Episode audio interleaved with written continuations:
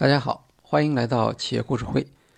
今天我们讨论的企业案例是如何对中央企业进行改革。我们来介绍一下李荣荣所领导的中央企业大变革。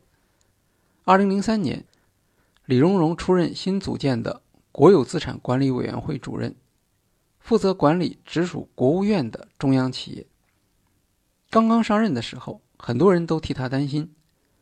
中央企业每年都要开两次负责人会议，面对台下云集的经验老道、与他级别相同或接近的企业家，大企业实战经验相对缺乏的李荣荣，必须保持镇定从容。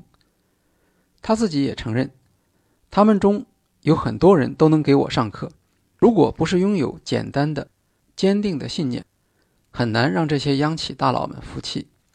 更不用说推动央企的合并重组。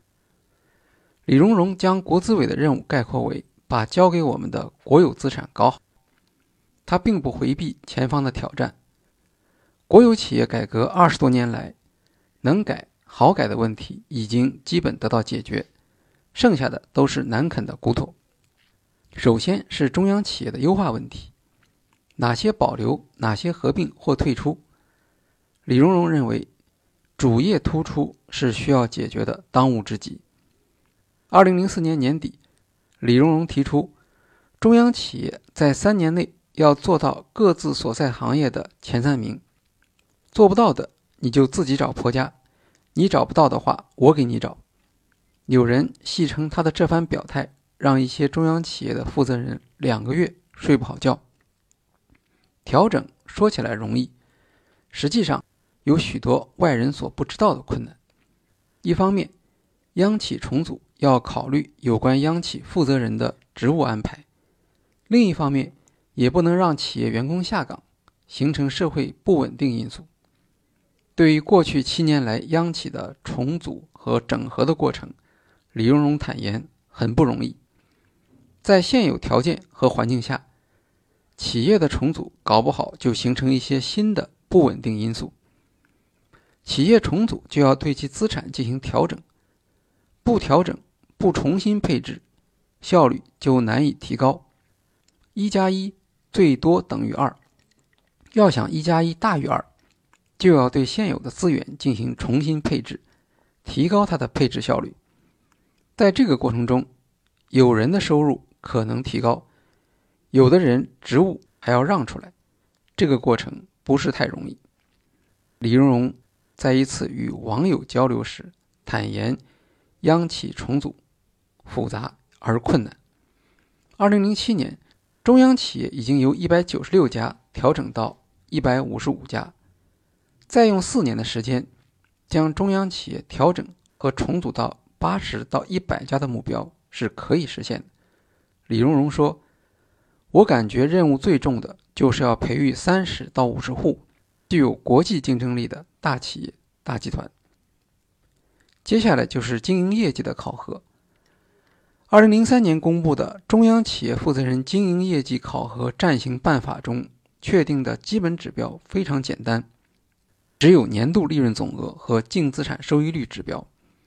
二零零七年的修订中仍然采用了这两项基本指标。此外，根据行业不同，还规定了成本指标。和资金周转率指标，李荣荣说：“一家企业只有四个指标，指标越少越好。不仅有任期考核，还有年度考核。李荣荣与中央企业负责人逐一签署年度经营业绩责任书，任期目标和每年的考核结果公布在国资委的网站上。国资委还一手推动了面向全球的。”中央企业高管，包括正职的招聘活动。二零零七年，中央企业负责人第一任期考核结束，十五名中央企业负责人因考核不称职而被免职。二零零四年到二零零六年，中央企业利润年均增长百分之三十六点七，净资产收益率达到百分之十点一，创造了历史上最好的记录。二零零七年，中央企业负责人考核的第二个任期开始。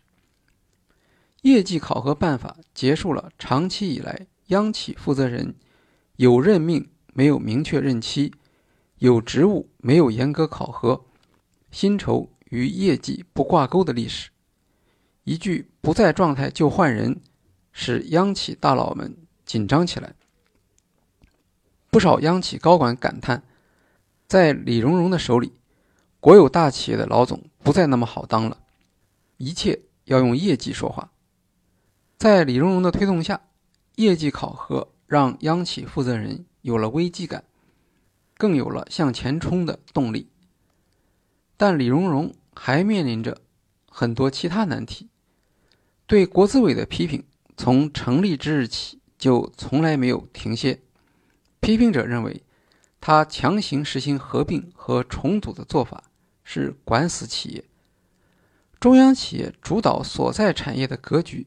也引起了垄断的批评，对民营企业的政策歧视阻碍了更有活力的民营企业的成长。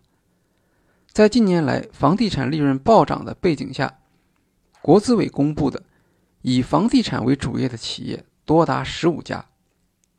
虽然进入世界五百强的中央企业越来越多，但这些大企业从管理水平、竞争力到社会形象似乎。都不理想。例如，中央企业利润大幅增加，而在上缴红利方面的表现却不尽如人意，这已经引起了广泛的批评。李荣荣认为，解决这些问题的方法是建立现代企业制度，建立新的公司治理结构，特别是董事会的制度。在他看来，国企能不能搞好，关键在公司治理结构上。自己决策，自己执行，无人监督，没谁能制约他。李荣荣对原三九集团掌门人赵新先的落马深有感触，这是一个最好的例子。法人治理结构不健全，公司治理结构是李荣荣关注的重点，是国资委的重大挑战，是国有企业搞好的关键。二零零五年十月，宝钢集团依照公司法。改建为规范的国有独资公司，成为第一家外部董事全部到位且超过董事会成员半数的中央企业。在具体的操作上，李荣荣则表现出高度的灵活性，比如针对大多数中央企业不愿意搞董事会试点，在选择试点时就找那些正在变动中的企业，领导人即将退休。企业面临重组等等，在这种处境下，中央企业的领导更愿意积极引入变革。当然，对李荣荣任职期间央企的快速发展也有许多批评。央企占用了上市融资的渠道，与地方政府合作获得资源，挤出民营企业投资等等。二零一零年，中欧国际工商学院和万德数据。Wind 发布报告，二零零九年 A 股上市国企的薪资是民营上市公司，包括在海外上市的中国民营公司的近两倍。二零零九年上市民企年平均工资为五万五千零三十二元，而上市国企则为十万四千三百八十五元。然而，在二零零九年上市国企的经营效率显然。比不上上市的民企，其平均净资产收益率仅为后者的三分之一。我们可以用管理学课堂上学过的变革型领导的理论来分析李荣荣的工作。首先，变革型领导是指超越一般期望的领导方法，向下属传达使命感，刺激学习经验和激发新的思维模式。变革型领导表现为能够在企业转折的重大关头鼓舞士气，带领组织通过创新建立起可持续的竞争优势。变革型领导者所在的局面往往是比较困难的。以李荣荣领导的国资委为例，在由他负责的下属企业中，有五十五家是副部级企业，这些企业领导的变更。是由中央组织部而不是国资委负责的，也就是说，他对这些企业在人事上的权利是非常有限的。再看企业本身的经营，央企在投资方面受到许多监管，比如大型投资往往要经过发改委审批，很多央企与中央部委的关系非常密切，国资委并不能自行其事。另外，当时主流的经济学观点是市场化，社会上对央企的舆论并不有利。当年试行的国企管理层收购就引发。国有资产流失的重大争议，国企负责人宁高宁曾经抱怨，不明白为什么国企经营不好受批评，但经营业绩好了之后同样要受批评。在这种情况下，李荣荣迫切需要为整个国资委和央企集团建立起不同于以往的愿景。对这一愿景，不仅要国务院能够接受。还要做到让其他部委接受，相关央企的内部能够接受，地方政府能够接受，以及整体社会舆论能够接受。尽管国资委成立时本身有它规定的任务，但如何完成这一任务，却需要领导者展现出领导的艺术。在当时央企受到社会批评、前途不大明朗的背景下，李荣荣明确了。央企改变的两大方向，一是要变得更像是企业，一是要形成一批有市场控制力、有国际影响力的企业。既然要变得更像企业，当然就要用企业的标准来要求央企，无论利润总额、净资产收益率，还是成本指标和资金周转率，只有在所有利益相关人都认同。应当用企业指标来考核央企的前提下，才能发挥作用。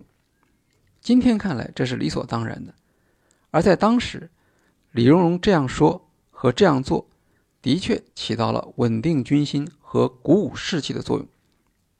在行动上，李荣荣主要通过国资委的制度建设，来实现和激励央企的管理者，形成推动央企扩张的动力和具体目标。